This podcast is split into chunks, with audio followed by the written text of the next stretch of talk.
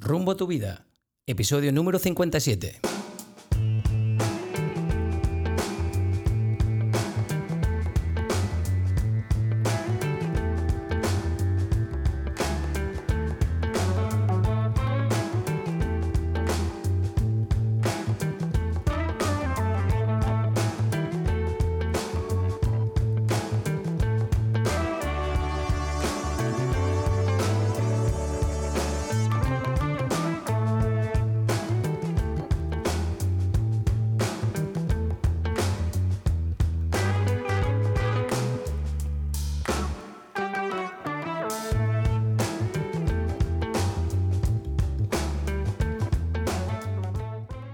Amigos? Y bienvenidos a un nuevo episodio de Rumbo a tu vida.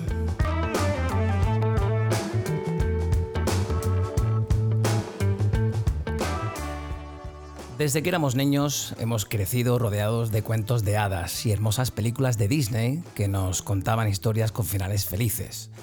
La amplia mayoría de personas busca un compañero de viaje, alguien que sea compatible con sus gustos, aficiones y forma de pensar.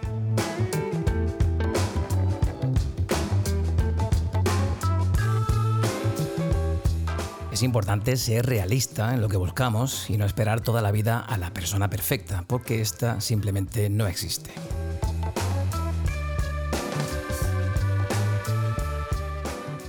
Edward Paul Abbey decía, mejor una cruel verdad que una cómoda ilusión.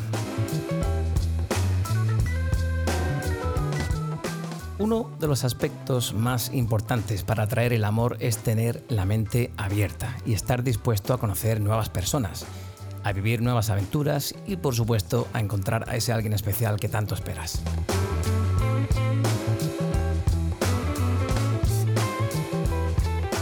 Puede que en tu entorno no haya nadie que te interese. ¿Y entonces qué podemos hacer? ¿Recurrimos a las apps de contactos? ¿Comenzamos algún curso que nos interese y nos entretenga? ¿Y así conocer a personas con intereses similares?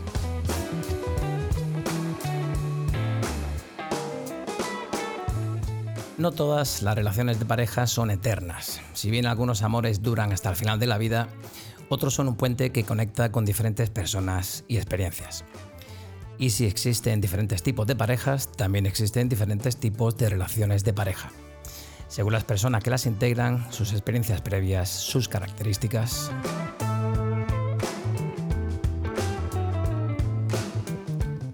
La invitada de hoy es psicóloga sanitaria, coach, escritora y formadora. Ha escrito varios libros ya en los que aborda la temática del amor. Tiene un libro publicado que se llama Sonríe al amor. En concreto, su última creación se llama Atrae amor a tu vida. Así que hoy nos podrá contar algunos de los secretos mejor guardados y cómo hacer para que nuestra vida se vea colmada de amor. Viene por primera vez a rumbo a tu vida a hablarnos de ese sentimiento que mueve al planeta, el amor. Judith Carrasco, bienvenida a Rumbo a tu vida. ¿Qué tal estás? Hola, ¿qué tal? Encantada de estar aquí esta tarde compartiendo con vosotros. Pues todo un placer tenerte aquí. Por fin cuadramos fechas y por fin te tenemos aquí en el podcast. Tenemos un video podcast, nos están viendo todos por ahí también.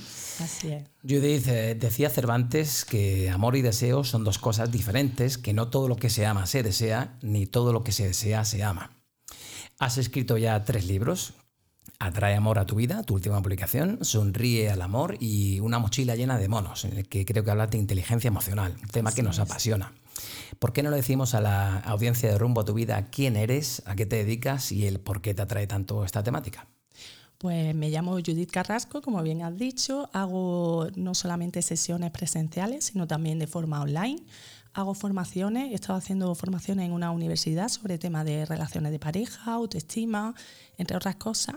Y bueno, ahora estoy creando pequeñas formaciones pues, para colegios, para ayuntamientos, incluso para hacerlas de forma online.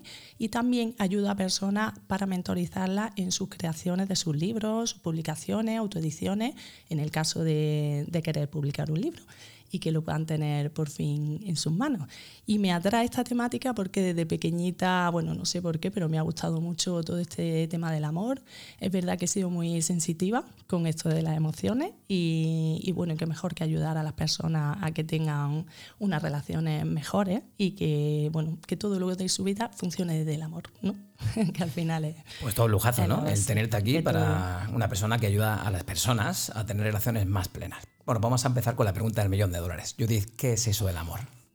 A ver, para mí el amor es, eh, bueno, es lo que es la base de todo, la base de toda la vida, porque al final tú decoras tu casa y la haces desde el amor, tú haces tu trabajo y lo haces desde el amor, tú eh, tienes una relación y funciona desde el amor, entonces todo lo que es bonito y, y te genera alegría y felicidad, yo creo que la base de todo hay esa palabra, ¿no? O ese sentimiento o esa sensación, como queráis llamarlo.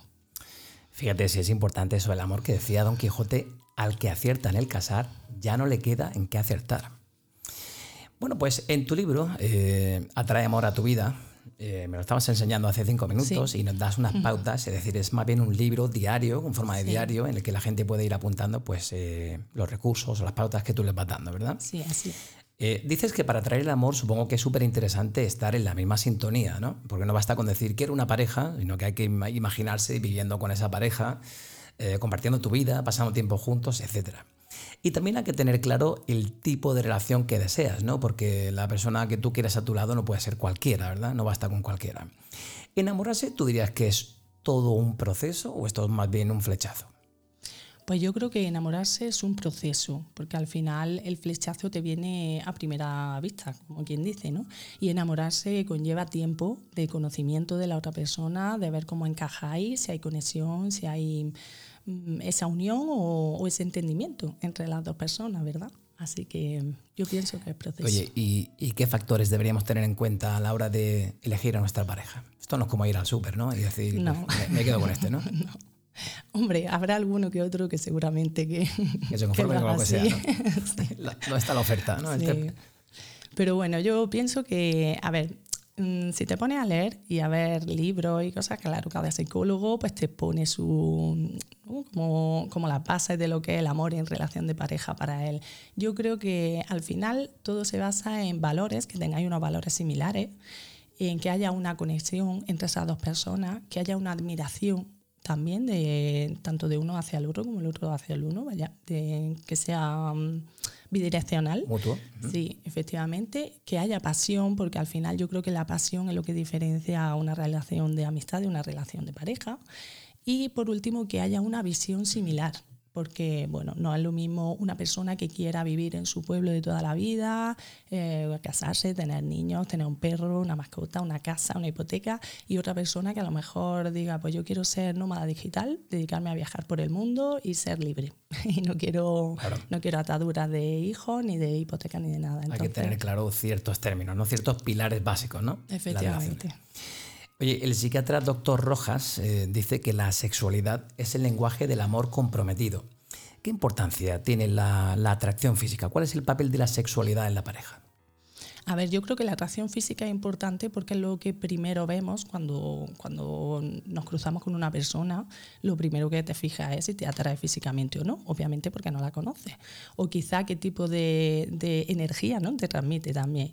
Pero es verdad que luego, conforme vas conociendo a las personas, ahí no sé si te ha pasado a ti en alguna ocasión, que una persona que te gusta mucho a nivel personal, al final te acaba pareciendo más bonita o más atractiva físicamente. Totalmente de acuerdo. Cierto. Y luego, pues, ¿qué es lo otro que me has preguntado? La sexualidad. La sexualidad, claro. La sexualidad, como bien he dicho, la pasión yo creo que es una parte súper importante. Fundamental, ¿no? De la, relación, efectivamente. Alguien dijo, Judith, que la felicidad consiste en tener buena salud y mala memoria. ¿Puede ser feliz aquella persona que no tiene un proyecto de vida cuya piedra angular sea el amor? Por supuesto, yo creo que sí. Más que nada porque no todo el mundo tenemos que tener los mismos objetivos y la misma visión y la misma finalidad en nuestra vida. Hay personas que a lo mejor emprender un negocio de algo que le ilusiona y que su proyecto de vida es lo más importante que pueden llegar a realizar y llegar a conseguir. Y sin embargo otro a lo mejor vive soñando con casarse y con tener hijos. Entonces, pues bueno, cada uno con, con su proyecto que tenga en su mente, ¿no? Bueno, yo, te contaba hace un ratito que en mi trabajo llevo una semana preparando este podcast y haciéndole un montón de preguntas a mis compañeros. Digamos que he estado sondeando aquí el tema. Muy bien. Y, y la pregunta, nueva pregunta del millón de dólares era, ¿hay que ser totalmente sincero con la pareja? Estamos ahora hablando del amor en pareja, ¿vale? Del amor, del amor romántico. Hay muchísimos tipos de amor que quizá entraremos a calificar en un segundito. Eh, ¿Hay que ser totalmente sincero con la pareja a la que estamos conociendo? ¿A qué contarle todo a la pareja? A ver, yo pienso que lo primero es tener fidelidad hacia uno mismo. Es decir, qué es lo que tú sientes que deberías de hacer ¿no? en ese momento. Y sobre todo hay una palabra, como bien te contaba antes, una palabra que además la conocí hace poco tiempo, que es sincericidio. Y es que cuando cuentas demasiado y eres demasiado sincero con la otra persona, quizá al final acabas cargándote también tu relación de pareja. Entonces, saber hasta dónde contar y hasta dónde no. Sí que es verdad que, hombre, hay pautas, hay, hay ciertas, ciertas situaciones, ciertas cosas que no hay problema si, si las contamos, ¿no? Si la... Espérate, que te voy a poner una. Te, voy a poner una. te la he contado antes, pero se la vamos a contar. venga, venga, eso. Vale, tú estás tomando una copa con tus amigas en un sitio y tres metros, eh, a tres metros de distancia te encuentras a tu ex, que está tomando copa con sus amigos. Y bueno, te tomas una copa, saludas a tu ex y ya está. Pero luego vuelves a casa y tu actual pareja te pregunta, ¿qué tal, Judith? Opción A era, bien, pues nos tomamos unas copas con mis amigas y lo pasamos muy bien. Opción B era, pues bien, nos tomamos unas copas en tal sitio. Por cierto, coincidí allí con mi ex. ¿Hay que contarlo? A ver, yo creo que una relación sana no habría problema porque lo normalizas. Entonces tú le dices, pues mira, estuve con mis amigas tomando una copa y me encontré con fulanito y nada, lo saludé, qué tal, qué tal todo y seguí con mi noche y todo también. Y si hay confianza en esa persona y esa persona en ti, no hay nada así demasiado tóxico, por llamarlo de alguna forma, no tendría por qué haber un problema. Ahora, como bien hablábamos antes, si hay celos, si eso va a generar un problema demasiado grande para, para la repercusión, o sea, va a tener una repercusión demasiado grande para, para lo que realmente ha pasado, quizá sería mejor evitarlo. Claro, ya cada uno tiene que ver qué es lo mejor según su situación. Pues mira, yo te digo que haciendo sondeo con mis compañeros de trabajo, la mayoría, la mayoría de ellos me decían que sí, que pues que contarían a su actual pareja, pues coincidí con mi ex allí y no pasó nada. Pero ha habido una respuesta que me ha llamado mucho la atención, que hoy una compañera me decía, a mí o sea, rotundamente no. Yo no contaría eso a mi actual pareja, que yo coincido con ningún ex, porque provocaría tensión innecesaria. Pero me gustaría que él sí me lo contase a mí. Anda. Buena, ¿eh? Buenísima, buenísima. Muy buena, sí. Bueno, hablemos ahora de, asertividad. Yo te dice, eh, hay que saber decir que no a tiempo a nuestra pareja, en la vida, en el trabajo. Efectivamente, yo creo que sí. Eso es lo que se llama asertividad. Lo que nosotros en coaching, en psicología llamamos asertividad es aprender a decir que no, aprender a poner límites, aprender a defender nuestros derechos, porque claro, si no sabes decir que no, ¿cómo sabes realmente lo que quieres? Si no pones límites, a lo mejor las personas están mm, como mm, ¿cómo decirte? Como el que te da el brazo y le coge, ¿no? El que te da la mano y le coge el brazo, pues claro, tienes que saber decir hasta aquí, Fíjate qué detalle tan, tan nimio y a la vez tan importante, ¿no? El decir no a tiempo, ¿no? Nos puede ahorrar muchísimas complicaciones, ¿verdad? Efectivamente. Eh, Judith Jorge Bucay decía que el verdadero amor no es otra cosa que el deseo inevitable de ayudar al otro para que sea quien es. Al final tenemos que ser nosotros mismos y no aquella persona que le encantaría que fuese nuestra pareja. ¿Tú crees que en ocasiones fingimos ser otra persona para agradar a nuestra pareja y así atraer amor a nuestra vida? Pues yo creo que casi todo, mm, quizás no es que finjamos ser otra persona, pero sí acrecentamos o aumentamos esas características que creemos que va a gustarle a esa otra persona, ¿no? Que está muy bien al comienzo quizás hacerlo porque no le ves ningún tipo de de maldad ahí debajo, ¿no? Pero luego antes o después ese yo real, ese tú real, por decirlo de alguna forma, sale, a la luz. ¿no? Claro. claro. Y también ocultamos, ¿no? Características que no queremos que esta persona vea, ¿no? Sí, efectivamente. Eh, Judith, el 11 de noviembre es el Día Internacional del Soltero en China. No sé si lo sabías, se ha convertido en una auténtica celebración. Sin embargo, la mayoría preferimos tener pareja. ¿Por qué crees que el ser humano prefiere tener a alguien con quien compartir experiencias? A ver, yo pienso que esto es algo que también nos han inculcado desde chiquitito, que tenemos que tener pareja, tenemos que casarnos, es como lo que la sociedad estipula que está bien. Claro. Entonces llega un momento en el que no sabemos vivir solos y cuando estamos solos lo único que tenemos en mente constantemente es decir, ay, a ver si encuentro a alguien y va a una discoteca y nada más que estás pensando, ese, ese no me gusta, ese, tampoco, ese. Y vas por la calle y solamente como que vas fijándote en chico o en chica, ¿no? Según lo que te guste y solamente como para la finalidad de tener esa relación. Así que, bueno. Y es totalmente lícito, ¿no? El no querer tener pareja ni querer Claro, vivir enamorado, ¿no? Claro. Como tú dices, te puede llenar muchísimo pues tu faceta profesional, abrir un negocio, ¿no? Ujú, así Pero aquí hablamos hoy del amor. del amor. Hoy hablamos del amor. Fíjate, el otro día hablando del podcast este que vamos a grabar, mi amiga Marta, eh, un saludo desde aquí, Marta, ella dice que las conversaciones incómodas son las que forman relaciones sanas. ¿Estás de acuerdo con Yo eso? creo que sí. Sí, porque es verdad que muchas veces evitamos eh, tener conversaciones que no nos gustan porque pensamos que, bueno, lo voy a evitar y no pasa nada, pero eso acrecenta el problema normalmente. Entonces, hay momentos en los que es mejor sentarse y decir, vamos a ver cuál es tu punto de vista, cuál es el mío, vamos a llegar a algo intermedio porque si no, no nos podemos entender y esto se va haciendo una bola cada vez más grande hasta que llega al punto en el que es irresoluble prácticamente. ¿no? Claro, eso que tú dices está muy bien, el hablar con nuestra pareja y el plantear ciertas cosas, pero también mi amigo José Andrés dice que lo planteamos todo en términos de discusión y no de conversación. Él dice que no sabemos hablar, que sabemos discutir, a ver quién lleva la razón. Sí, también es verdad, porque desde pequeñito no nos enseñan tampoco a tener relaciones sanas, a tener relaciones plenas. Es verdad que yo creo que sería algo súper importante si nos hablaran un poco más sobre qué es tener una relación sana y cuáles serían las bases. Sería súper importante también incluso hablarnos de inteligencia emocional. Claro, eso te iba a decir, y, y cómo nos mueven las emociones, ¿no? Claro. Y cómo nosotros nos convertimos en una consecuencia de esa emoción, ¿no? Sí, así es. Yo creo que si desde pequeñitos nos enseñaran todo esto en los colegios, cuántas cosas nos ahorraríamos, ¿verdad? Tomamos nota. Tomamos Centros nota. educativos. Sí, sí, sí. Lo ha hecho. Hay cada vez más miedo a comprometernos al compromiso. ¿Esto es una cuestión de, de sexo, de edad o no importa?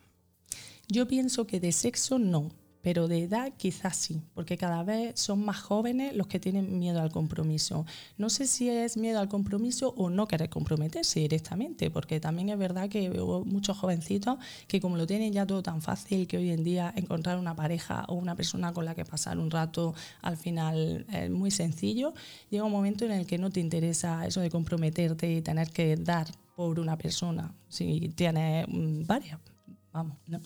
Ya. decirlo así. Y luego es verdad que el miedo al compromiso muchas veces viene por experiencias malas que has tenido anteriormente, porque te han hecho daño, porque te han roto el corazón, por decirlo de alguna forma, y entonces tienes miedo a que te vuelva a pasar lo mismo, miedo a que te vuelvan a fallar, y por eso mismo es por lo que al final decides, pues no entro en una relación y me quedo sola.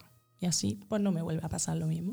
Oye, aprovechando la coyuntura, ¿por qué no le contamos a la audiencia de Rumbo a tu vida cómo surge la idea de tu, de tu libro Sonríe al amor? Me lo contabas hace un Pues, momentito sí. y es muy, muy interesante. ¿Por qué no se lo cuentas a ellos? Así es, pues mira, en mi libro Sonríe al Amor nació en Madrid, viviendo yo en Madrid. Yo me fui a Madrid a estudiar el máster en psicología sanitaria y el de coaching.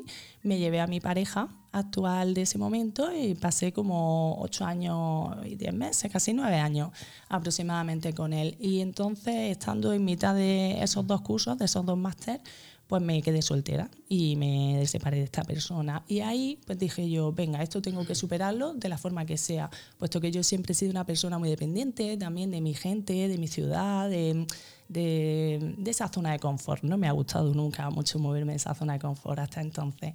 Y ahí decidí decir, venga, tengo que hacer lo que sea para poder superarlo. Y cogí todas las herramientas y todas las técnicas que estaban en mi mano y me las apliqué a mí misma. Y dije yo, vale, vamos a ver esto, qué es lo que funciona y qué es lo que no. Vi que, qué es lo que me iba bien y dije, venga, voy a aplicarlo en otras personas, en sesiones. Y vi que también funcionaba. Y entonces ahí dije, venga, voy a escribir un libro. Pero claro, ahí están siempre esos pensamientos limitantes, esas creencias que nos, nos están chafando Las barreras, constantemente. sí, que te dicen, pero tú quién eres, pero tú quién te crees para escribir un libro, pero a ti quién te va a leer si tú no eres nadie, ¿no? Entonces, pues como eso me paralizaba. Dejaba de escribir, volvía otra vez al tema de la escritura durante un tiempo y otra vez volvía a lo mismo, a dejar de escribir. Eso también lo cuento en el libro, puesto que en ese momento estaba haciendo el trabajo fin de máster y claro, me costó lo mío y dije yo, esto no se me da bien. Si a mí no se me da bien escribir un trabajo fin de máster, ¿cómo voy a escribir un libro? Era como, ¿vale? Y al final, pues finalmente lo publiqué y mira, hay mucha gente que me ha dicho, oye, pues me ha ayudado mucho en el tema de mi ruptura, de pareja o para cerrar, también sirve pa- para cerrar ciclos. Quizás hay personas que se han encontrado dentro de una pareja, pero lo han dejado y con el tiempo, al cabo de los años, todavía siguen teniendo pensamientos recurrentes de esa persona, todavía siguen teniendo emociones que están un poco ahí atrapadas dentro de ellos hacia esa persona, ¿no? Y no les deja liberarse y poder conocer a nadie nuevo. Entonces, pues para todo lo que conlleve problema o, sí, como problema en tema del amor, por decirlo de alguna forma, nos sirve este libro, el de Bueno, te sirvió a ti y como tú bien dices, también sirvió a, a personas a las que tú has podido ayudar. Así que genial. Bueno, pues precisamente hablemos ahora, si te parece, de eh, la pérdida, el miedo a la pérdida. Yo recientemente leí que subiste a redes sociales una publicación donde nos decías, eh, leo literalmente, crea una cita, crea una vida, perdón, crea una vida que sea plena y satisfactoria en todos los ámbitos. En lugar de centrarte en que el otro no se vaya de tu vida por miedo a perderlo y que ésta cambie, dedícate a crear una vida en la que te sientas tan satisfecho y pleno que no sientas miedo si esa persona decide no continuar a tu lado. ¿Qué relación tiene esto que dices con el, miedo a perder a nuestra pareja? Pues mira, yo lo he relacionado porque en sesiones, las sesiones que hago, mm, las personas que tienen ese miedo eh, normalmente lleva debajo también el hecho de que mm, no, llevan, no tienen una vida plena. O sea, se sienten vacíos en su vida. Entonces, pues para no tener este miedo, lo que yo les recomiendo es crear una vida que te encante, que eso es algo que tengo también en mi último libro, en el de, el Atrae Amor a tu vida. ¿Por qué? Porque muchas veces nos metemos en una relación, vamos dejando de lado nuestra vida, vamos dejando de lado nuestros hobbies, incluso nuestros objetivos laborales, y nos dedicamos solamente a, a fluir con nuestra pareja. Claro, entonces llega un momento en el que si tu pareja se va y la pierdes, ¿qué te queda en tu vida? Te sientes solo, te sientes vacío. Entonces, en el momento en el que tú empieces a crear una vida bonita, en la que te sientas satisfecho y pleno, probablemente ese miedo ya no sea tan fuerte. ¿Por qué? Porque tendrás varios pilares y si uno te falla, tienes los demás. Pero cuando solo tienes un pilar y ese se cae, ¿qué haces en tu vida? Ya.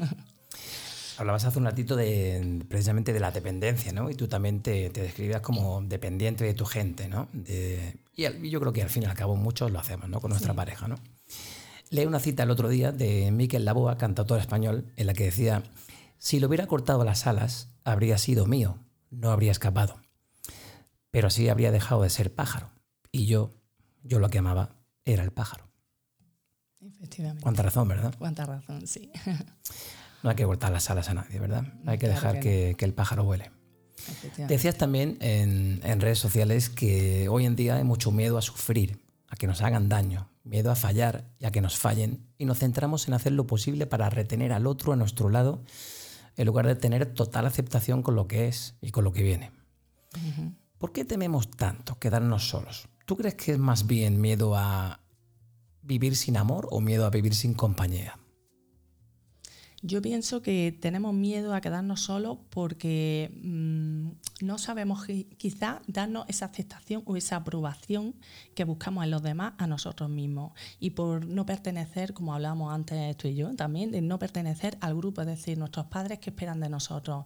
Que llegue un momento en el que te cases, en el que tengas una familia, en que ellos sean abuelos, que, ay, dame un nieto y cuando me va a dar un nieto, tal, tal, tal. Entonces, muchas veces todo lo relacionamos, las parejas, con, con el casamiento, con los niños y con todo, ¿verdad? Entonces llega un momento en el que mm, si no lo haces, te sientes como la oveja negra de la familia, por decirlo de alguna forma. No has seguido los pasos, ¿no? No has seguido los pasos que estipula, claro. Oye, la psiquiatra Marian Rojas, cuyo libro estamos leyendo, por cierto. Sí. Un saludo, Marian, si no ves desde aquí. Estás invitada a Rumbo a tu Vida. Me contestó el otro día. ¿Ah, Pero está muy bien, sí. Ella dice que el mejor antídoto para el sufrimiento es el amor, el sentir que no estamos solos. Y ella precisamente habla de diferentes tipos de amor. Yo te lo voy a mencionar y tú me dices que si estás de acuerdo o no, ¿vale? Vale. Marian menciona el amor en pareja, que es lo que más, bien estamos tratando hoy, ¿vale? Claro. Eh, ¿Tú crees que nos hace más valientes? ¿Tú crees que asumimos más riesgos estando en, en pareja? Yo pienso que depende de qué relación de pareja tengas. Si tienes una pareja que te impulsa, que te hace brillar, que te acompaña, que, que está apoyándote en todos tus procesos y en todas tus decisiones, entonces sí. Si no, pues quizá, mm, no sé, quizá diría que no. Somos tan complicados, ¿verdad? Sí. Y tan diferentes. Claro, cada relación es un mundo, ¿verdad? El amor en pareja. Bueno, ella también menciona el amor a los demás. Habla de cooperación, de solidaridad, del amor a tu entorno. Eh, Marian Rojas dice que cuando uno está en armonía con las personas eh, de su entorno, es capaz de mitigar los efectos que el estrés puede producir en él. ¿Tú crees que esto es así? Yo creo que sí. Fíjate que cuando me hiciste esta pregunta, lo, que primero me vino a la cabeza fue los niños que viven en familias disfuncionales. No en familias disfuncionales de que los padres estén separados, sino que tengan peleas, que constantemente estén en una discusión continua, que no le presten la atención necesaria. Esos niños van a tener un grado, un nivel de estrés mucho más alto, obviamente, que un niño que venga de una familia mm, en la que todo es mm, tranquilo, en el fluye, que, ¿no? con, cierta normalidad. Efectivamente. Perdón por la palabra normalidad. Sé que Ana, Ana de Asturias no, no, le gusta la palabra normalidad. Bueno, pues sobre el amor a los demás, también habla Marian Rojas de el amor a los recuerdos. Fíjate qué curioso, porque eh, Marian, como psicóloga, supongo que tú estarás, eh, como psiquiatra, perdón, tú eres psicóloga, ella, ella menciona que cuando una persona recuerda algo con intensidad, el recuerdo de esa imagen placentera activa los mismos mecanismos en el cerebro que cuando esto sucedía en realidad. Cuando alguien está angustiado, el traer a la mente imágenes de momentos o de personas eh, placenteras producen efectos bioquímicos en el organismo, así que ese amor, según ella, nos ayuda a ser mejores con los demás. ¿Es esto así? Sí, yo pienso que también, sí. Casi, o sea que estamos diciendo que casi nos ponemos, podemos curarnos de ciertas dolencias, ¿no? Nosotros mismos, nuestra propia mente, fíjate nuestra mente y los juegos que, juega con nosotros. Para eso es la meditación también, entre otras cosas, claro. la meditación, el mindfulness, ¿Tú sueles meditar? Claro.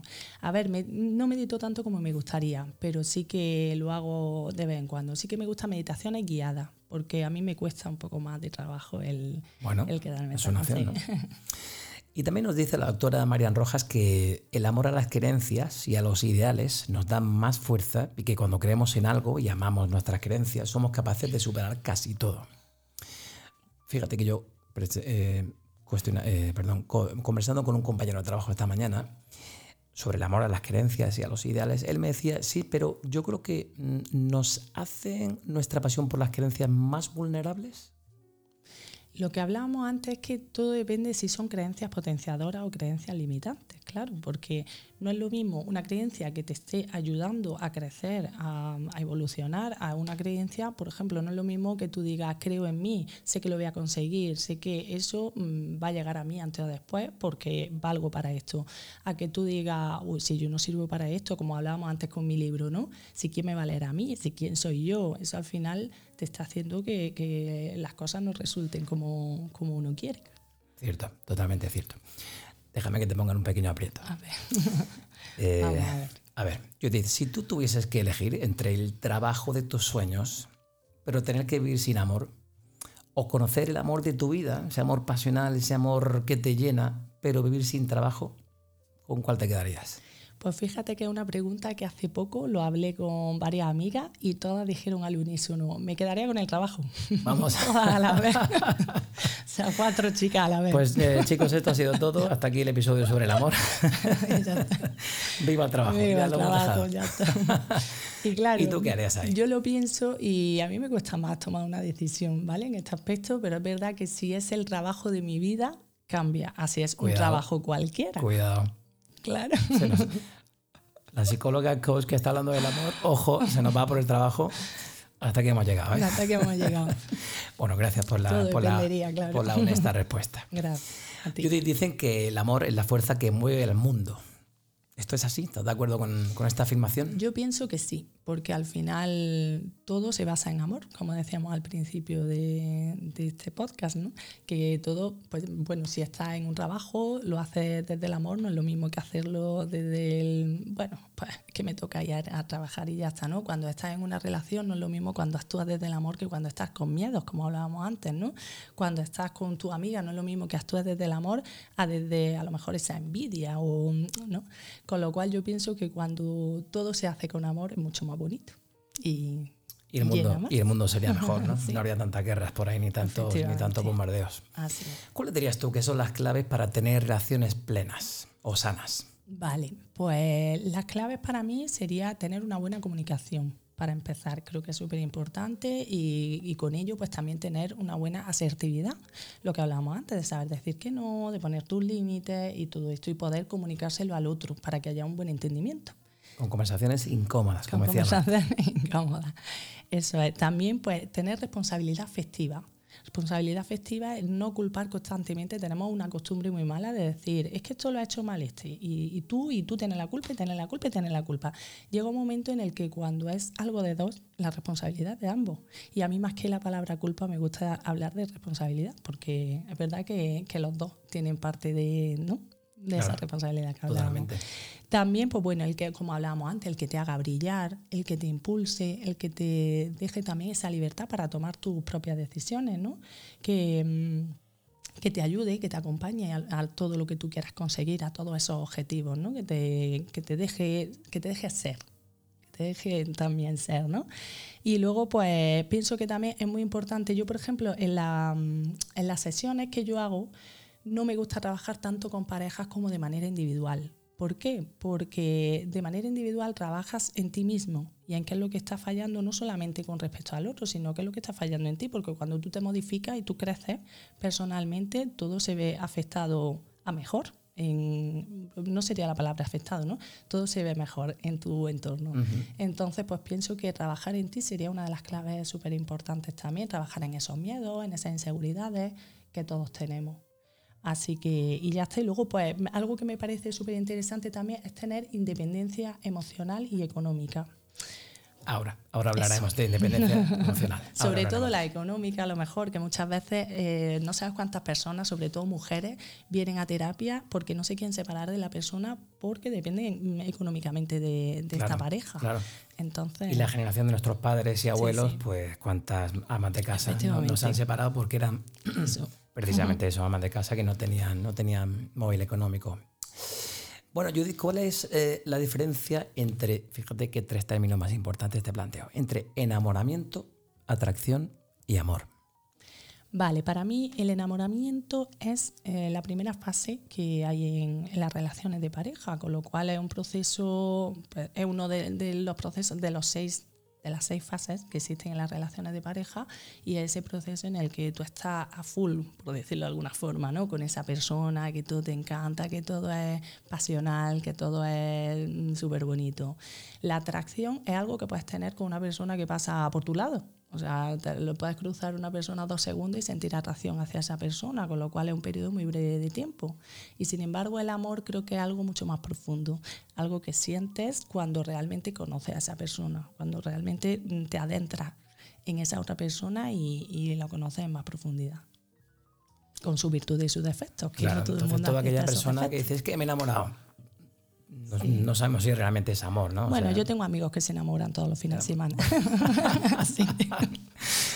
Oye, hace un ratito también hablábamos de, buscar a nuestra media naranja. Y yo recuerdo que en una, conversación con nuestro amigo Javier Ariza, eh, él mencionaba que cuando buscamos a, a, nuestra media naranja o nos obsesionamos por tener pareja o que alguien nos quiera y complete, lo que hacemos es crear un, vínculo de dependencia para tapar, para tapar nuestros miedos, que tú también lo has mencionado, la palabra miedos, ¿no? A estar solos, a no sentirnos queridos, porque en realidad no nos queremos a nosotros mismos lo suficiente. ¿Es esto así?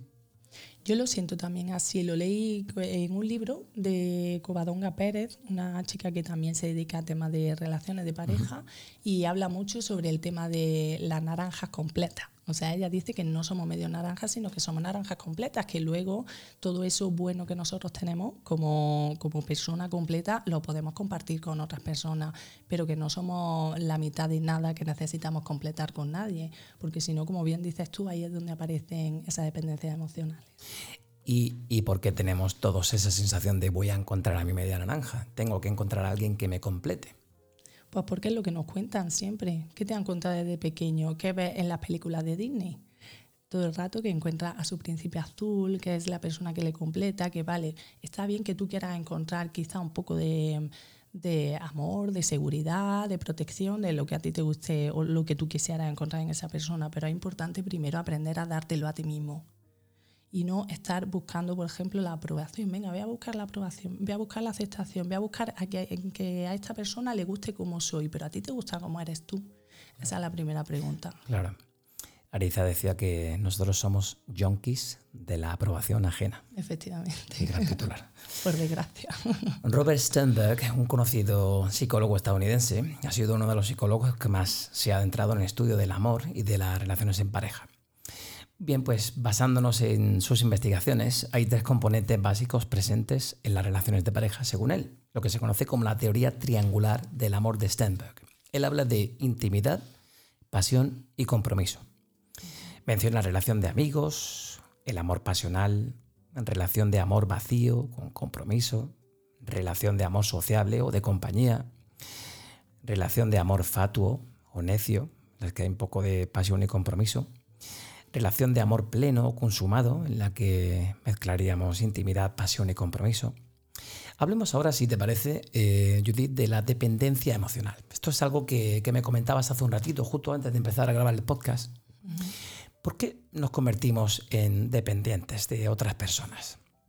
Bueno, yo creo que la dependencia emocional, bueno, creo no, sé que la dependencia emocional viene de heridas emocionales que tenemos anteriormente, que a lo mejor pues, nos han pasado en relaciones anteriores o quizás de pequeñito. La dependencia emocional al final es una adicción a una persona y las adicciones, bueno, siempre hemos escuchado hablar de una adicción al tabaco, a una adicción a alguna sustancia o al alcohol pero nunca hemos, de, más pequeñito, de más jovencito, nunca nos han hablado de qué es una dependencia emocional, cuáles son las causas, cómo atajar esto. Y es verdad que inconscientemente acabamos cayendo ahí.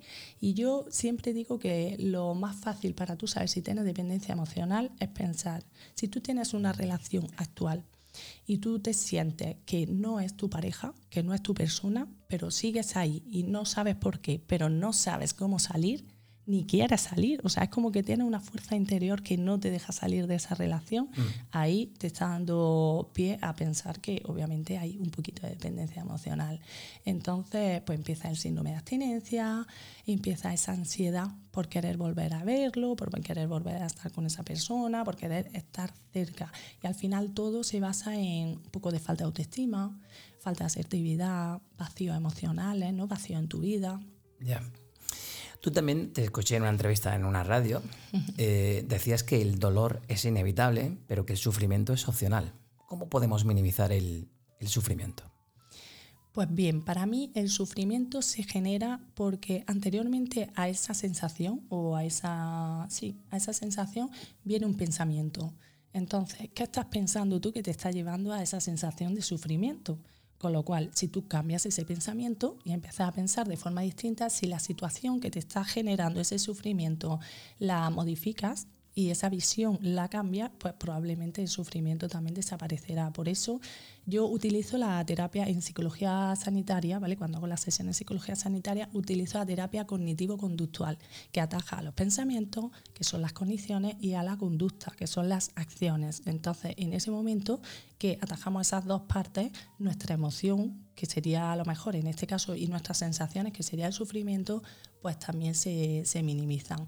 Pero todo viene por, por, un pensamiento, porque al final tú piensas, ¿por qué dos personas que son a lo mejor muy similares tienen un sufrimiento hacia una, hacia una, mm, perdona, que no me sale, hacia, hacia hacia una situación, vaya, y otra persona no. ¿Por qué ocurre esto? Pues ahí a lo mejor cuando nos tendríamos que preguntar, vale, pues entonces todo en dónde comienza, en nuestras creencias.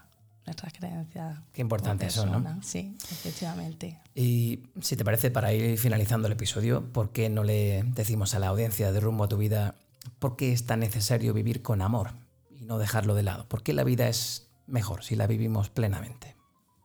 Bueno, para mí em, el amor es súper importante porque, primero, porque el amor no solamente cuando hablamos de amor hablamos de amor de relaciones de pareja, sino amor a todo. Amor a tu casa, amor a tus familiares, amor a tus amistades, amor hacia lo que haces, ¿no? hacia lo que te dedicas.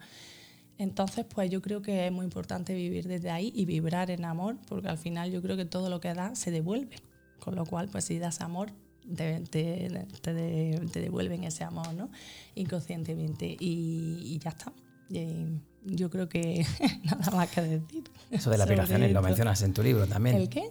Lo de las vibraciones, ¿no? Si vibras en amor, ¿no? También lo creo mencionas que mucho. es súper importante, claro, aprender a vibrar en amor, porque al final vibraciones similares vibran juntas. Esto quiere decir que si estás vibrando en carencia, si estás vibrando en rencor, ¿qué vas a traer a tu vida? ¿En qué vibración estás? En esa, con lo cual lo que llega a tu vida va a ser similar. Así que, bueno, pensar qué es lo que te genera a ti ese amor, esa felicidad y esa tranquilidad y hacerlo. Claro que sí. Oye, ¿por qué no le decimos a la audiencia de Rumbo a tu Vida dónde pueden encontrarte? Si quieren contactar contigo, Vale. si quieren una sesión de terapia de pareja o de lo que sea, Vale. de coaching, De coaching. ¿dónde te pueden encontrar? Vale, pues mira, me podéis encontrar en mi web eh, www.judithcarrasco.com o en Instagram y en Facebook en Judith Carrasco Psicocoach se llama, ¿vale? Es un poco complicado a lo mejor a la hora de escribirlo, pero bueno, psico de psicóloga y coach, de coach. Muy bien. Eh, ya está. Y no sé si a lo mejor, bueno, sí, hay- ahora mismo hay, ahora mismo en esas dos. Vale, Sí que quiero y- abrir canal en algún ¿Y sitio. dónde pueden encontrar tus libros? Y mi libro, el de Atrae Amor a tu Vida, está en Amazon. ¿Vale? También todos podéis contactar conmigo a través de, de mi página web o de Instagram y yo lo puedo mandar dedicado a casa o eh, encontrar el de Atrae Amor a tu Vida en Amazon, el de Sonríe al Amor en librerías Agapea, que la hay tanto presenciales como en web, vamos que lo puedes pedir a nivel online. Y luego el de los monos lo estamos mandando solamente ahora mismo porque se nos ha acabado en Agapea, lo estamos mandando solamente nosotros, cualquiera de los tres escritores. Entonces, pues contactas con alguno de los tres desde Instagram y te lo enviamos a Perfecto. casa. Pues ya lo sabéis. Judith decía el gran Leonard Cohen, el amor no tiene cura, pero es la única cura para todos los males. Judith Carrasco, muchísimas gracias por haber Gracias compartido ti. tus experiencias y conocimientos sobre el amor, el amor en pareja y el enorme impacto que este tiene en nuestra vida. Gracias a ti.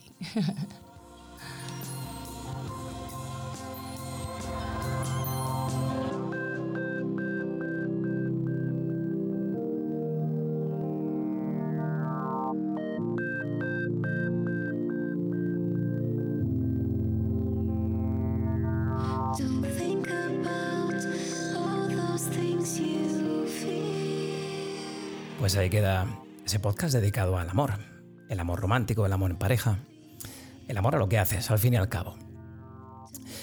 Ya sabéis, me gustaría dar las gracias de nuevo a nuestra invitada Judith Carrasco. Se ha prestado siempre a ayudar, a colaborar, así que doble agradecimiento por nuestra parte, por un moto vida. Sé felices, nos escuchamos muy prontito.